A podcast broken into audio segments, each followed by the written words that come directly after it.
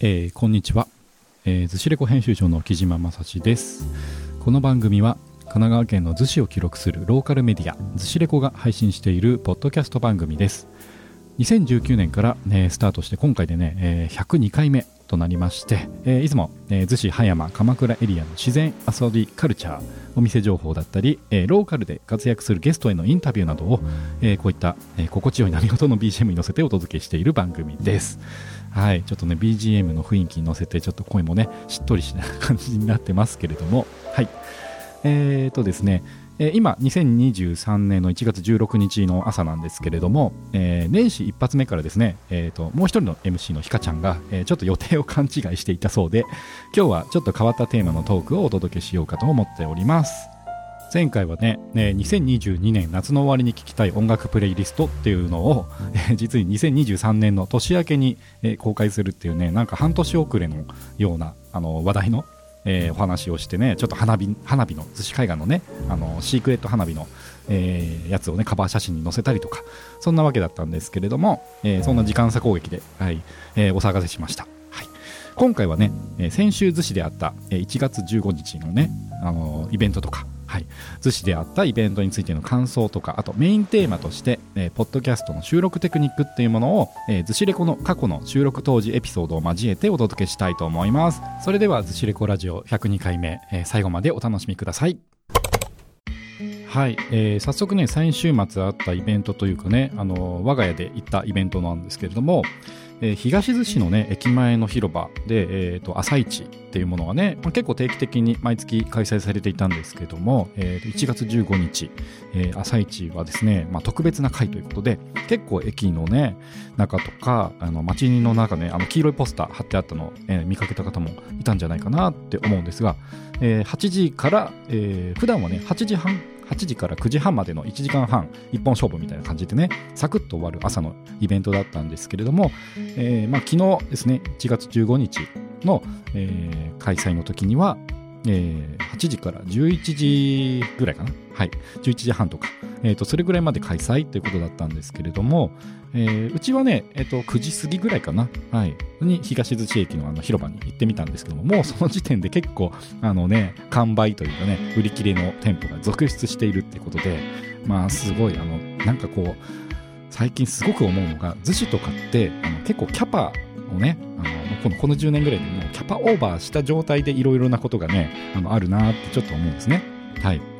なんかあの渚通りのね渋滞とか OK 渋滞とかね。はい、あのそれとかもあるしなんかイベントに対しての、えーと、お客さんの入りがすごくてみたいな。お店とかねあの出店側が追いつかないみたいな。そんなことがね結構あのいろんなとこであるんじゃないかなって思ったりしてます。はい、この東逗子のね、えーと、朝市も、えーと、来月またありそうな感じなので、えっ、ー、とね、えー、と要チェックです。はい。えー、なんかね、正確な情報全然出してないんですけども、はい。えっ、と、ずしレコのインスタの中でもね、えっ、ー、と、インスタのアカウントのストーリーの方に、あのそういったね、あの街のイベント情報とかちょっと、ね、投稿していたりするので、えっ、ー、と、もしよかったら、インスタの方もフォローお願いします。さて、えーね、今日のメインテーマなんですけれどもあのこの今お聞きのね番組ポッドキャストというものなんですけれどもいわゆるあのインターネットラジオとかねそういったものを気軽に、えー、と聞けますよみたいなことで、えー、結構前からね流行りだした、えー、サービスだったりするということで、えー、なんかねいろんなあの有名人の方も始められたりとかいろんなアプリとか出てたりするんですけれどもあの今お聞きの皆さんあのスマホとかでねあの聞いていらっしゃると思うんですけど皆さんのお使いのスマホでもこのポッドキャストねあの発信することができますよってていう話だったり、えーとまあ、それをね発信する上でえーと、どんなことを工夫すれば、えー、いいポッドキャスト番組が作れるのかみたいなことをちょっとねお話しできればなと思ってます。はい、えー、僕自身もですね、えー、この「ずしレコラジオ」という番組で、えー、ポッドキャストを始めたきっかけなんですけれども、えー、配信始めたのは2018年の10月だったりとか、まあ、結構102回目とかやってるとねいろんな収録場所で、えー、収録させてもらったりとかいろんなゲストの方ねお呼びしたりしているんですけども、まあ、最初はね あの自宅のどっかあの何回か前の収録でも喋りましたけれども最初は自宅の、えー、風呂場ですね、はい、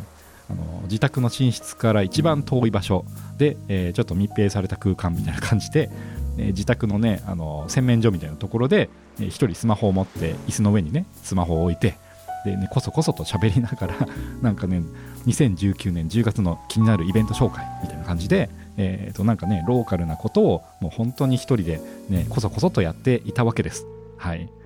でね、あのまあ、そこからいろんなゲストの方をお呼びしようかなみたいなところで、えーね、結構あの展開が始まっていったわけなんですけども当時は本当に iPhone ね、はい、iPhone の,、ね、あのボイスメモ機能でねボイスメモ機能で、えー、本当にマイクも何もつながずに、えー、と収録をしていたというような感じだったんですね。はい、でそこからあの僕自身あの音響とかあの録音とかそういったね、ことが趣味だったり PA とかねあの楽器も演奏するんですけどもそういったことでこう音の音をねちょっと良くしたいなって思った時に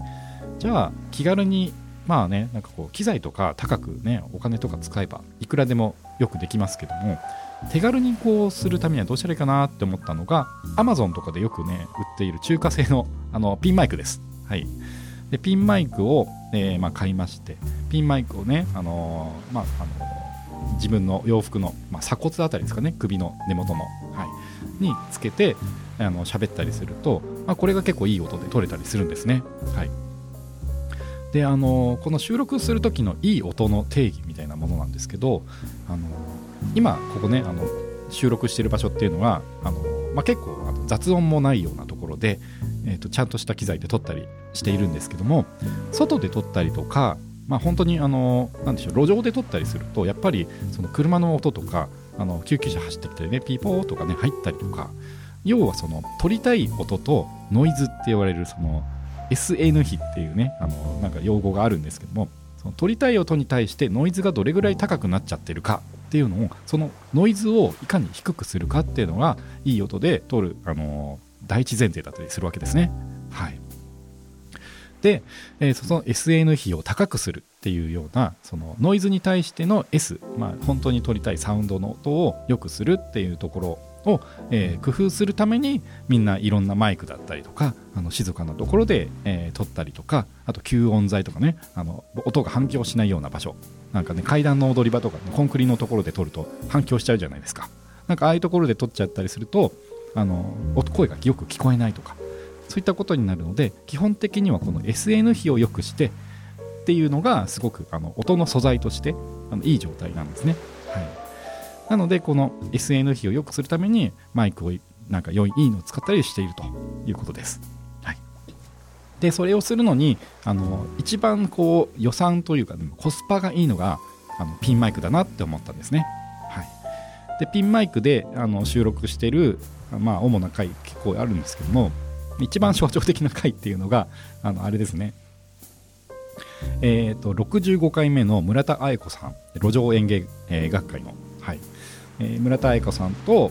えーと、MC のひかちゃんと3人で逗子葉山駅、えー、ですね京急の逗子葉山駅周辺をロケしながらピンマイクで撮ったっていう回があるのであのピンマイクで路上で撮るとこんな感じなのかなっていうのを、えー、その65回の音源で、えーと、聞けると思います。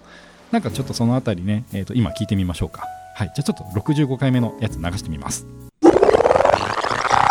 えー、今日のゲストは村田彩子さんです。はい、村田さんよろしくお願いします。はい、よろしくお願いします。今日はありがとうございます。はい、えー、ではですね、村田さんは路上演芸学会の外で撮っている割には結構綺麗じゃないですかね。うん。はい、でもあの台本のね紙のペラペラっていうめくりがすごい入っちゃってますけど、はい。続きはねあの第65回のアーカイブをお聞きください。この第65回の時はね、あのー、100回目の時も言ったかな、うん、あの本当にあの僕と、えー、ひかちゃんの iPhone ですね、はい、それにそれぞれ、えー、この中華製のピンマイクを、えー、取りえー、取り付けましてそのねピンマイクっていうのがあのプラグインパワー方式って言ってましてスマホにね装着するとあの電池いらないんですよ。スマホから給電するので、はい、で、えー、2人で喋るときとかはよく二股に分かれたやつとかを、ね、使ってるんですけどもなのであのスマホ2台だと、えー、二股で二股なので最大4人まで対応できるんですね。はいで、えーと、2人の iPhone それぞれでボイスメモで、えーと、用意スタートパンでこうボイスメモ録音開始した音源をですねその収録のした後にえーとまあ、パソコンとかに取り込んで、えーと同期をさせた上でこう、まあ、ガチャンコしていくわけですと。そうすると2人分喋っている音源ともう2人分の、えー、iPhone2 台分のボイスメモの音源をガッチャンコしているので4人でこう喋っている風景になるんですね、はい、基本的にはそういった形で、えーと、遠隔な時もやってますと、はい、なので、まあ、最大4人ピンマイクもう本当に2 3000円とかで Amazon で買えます、はい、それだけで iPhone とピンマイクだけで、まあ、結構なねクオリティのものが取れたりします、でもう一つその遠隔で撮る時のポイントなんですけれども遠隔といってもさっきご紹介したロケ地のねなんかロケの現場で撮るときとあとはそれ別でねあのコロナ禍で結構あの Zoom で収録することが結構多いんですけどもはい。で Zoom でねあのお互いの顔を見ながら、えー、まあ、録音するわけで Zoom にもねこうレコーディング機能っていうのがあるんですけれどもどうしてもねやっぱりこう時間差だったりとかあの、まあ、音ね、音質があんまりこう良くないというかあのあのリモート会議するためにこう最適化されてたりってことであの拍手とかするとノイズだとあの思われてノイズキャンセリングというかねノイズ、ね、消えちゃうんですよ。はい、なのでオンラインミートアップとかねなんかオンラインの飲み会とかやるときに拍手みんなでウェーとかしてもあの実は聞こえないみたいなそんなことがあったりするのでこう Zoom で録音している音源をそのまま使うってことは基本的にしてません。はい、ではなどうやってるのかというとあの僕とひかちゃんあのそれぞれね自宅からあの Zoom でつながりましてで、えー、お互いのね、え手元に iPhone を置くんですね。やっぱりここでも出てくる iPhone なんですけども。で iPhone のボイスメモをお互いじゃあ、えー、今から撮りますね。用意ドンみたいな感じで、えー、ポチッと押すと。で実際に、えーと、収録を開始するんですけども、まあ、あのお互いの顔を見合うのは Zoom の方で、えーと、あうの呼吸みたいな感じでやるんですけども実際に使う音源っていうのは手元に置いているボイスメモの音源だったりするわけです。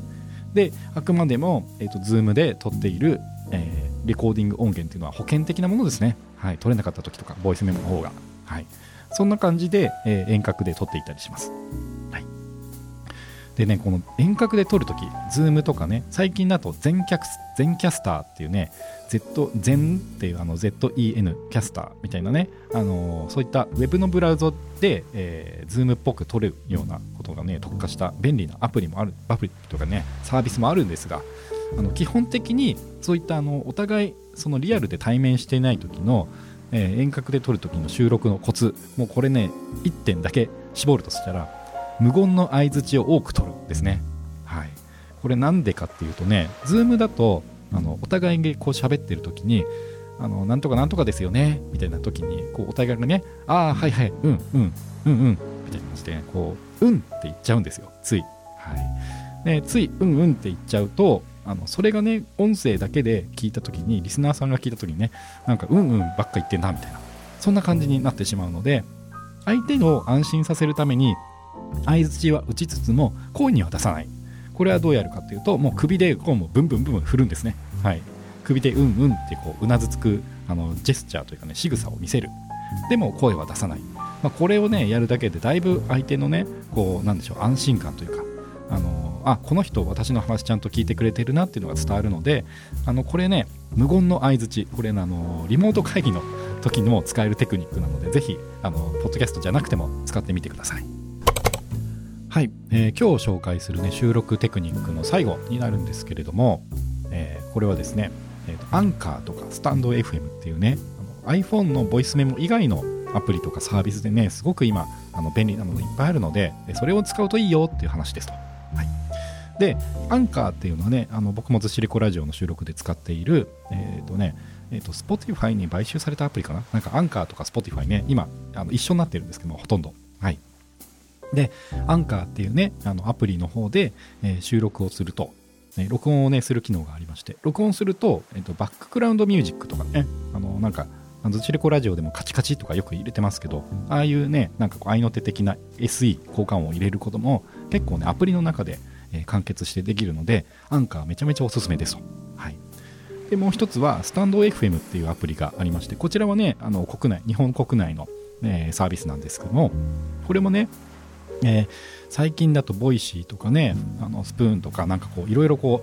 うラジオ的なインターネットはなんかこう声の配信のアプリの中でも結構使いやすいなって思っているものなんですけどスタンド FM はねやっぱりこう最近あの RSS 機能ってなあのスタンド FM で収録した音源を他のポッドキャストのプラットフォームにも配信することができるようになったのであこれはすごいなと思って、えー、ちょっと再評価というかねあの僕自身はアンカー使ってるんですけどもスタンド FM のアカウントも、えー、実はずしレコありまして、えー、アーカイブ部分をねちょっとせっせことアップしようかなって思っていたりします。はい、でスタンド FM がね、まあ、やっぱりこう一番気軽で使いやすくてあとねこう他のあの配信者の方々とつながりやすいというかなんかお互いに応援できるとかね協力し合っていいねとか付き合ったりとかでなんかモチベーションがアップするんですよね。あれを使ってると。うん。なのでこうね初めて音声配信したいなって思ってる方は、まあ、ブログ始めてみたいなみたいな感覚でもいいんじゃないかなと思うんですけど、えスタンド FM がそのそういう意味では一番おすすめかもしれません。ということで、えー、今日は、えー、ポッドキャスト収録テクニックっていうことでねあのローカルメディアと全く関係ないことを ちょっとね雑談的に一人で喋ってみたんですけれども、はい。えー、次回以降ね、えーと、ひかちゃんに、えーと、ひかちゃんの2人と、えーね、MC で、えー、最近のねおすすめのお店何？とかそもそもあの今年ね初めてあのまだ一緒に収録してないので、えー、その様子とかお届けしたりとかあと、えー、今後予定しているものとしては、えーと、ゲスト実はねもう 2, 2組ほど決まっておりまして、えー、最近逗子にね移住してこられた、えー、皆さんとかね、はい、いろいろこうあるんですよ。はい。おすすめのお店とかね。あと最近こうやっぱり逗子界隈で人気のインスタとかのねアカウントの運営しているメンバーとか。なんかその辺のね皆さんのちょっとねゲストにお呼びしてお互いにこう収録というかねインタビューじゃないですけども。はい、逗子界隈のね、えーと、ネタの共有だったりローカルネタでちょっと盛り上がりたいななんて思ってたりします。もうねあの早速今週収録がね結構目白押しな感じなのではい、えー、2023年はね1月から結構ねハイペースな感じで、えーと収録お届けできるかなと配信をねお届けできるかななんて思っております。まあちょっとねマイペースで、えー、今年もえー、行くので、えー、寿レコ2023年も、えー、どうぞよろしくお願いします。お便りもお待ちしております。それでは、えー、とまた次回の配信でお会いできることを楽しみにしています。寿司レコ編集長の木島正史でした。